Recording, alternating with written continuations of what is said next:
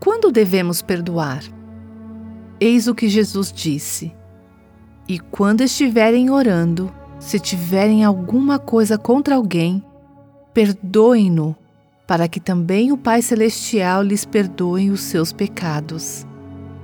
Quando estiver orando, quando for à igreja, quando estiver em uma reunião de oração ou tendo seu tempo silencioso com Deus, há algum problema que venha à mente?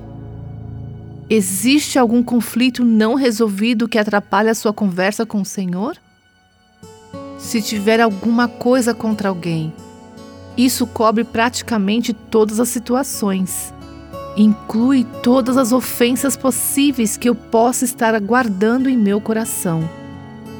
Jesus está dizendo: quando você vier falar com seu Pai Celestial, se você tiver alguma coisa contra alguém, antes de continuar orando, perdoe essa pessoa.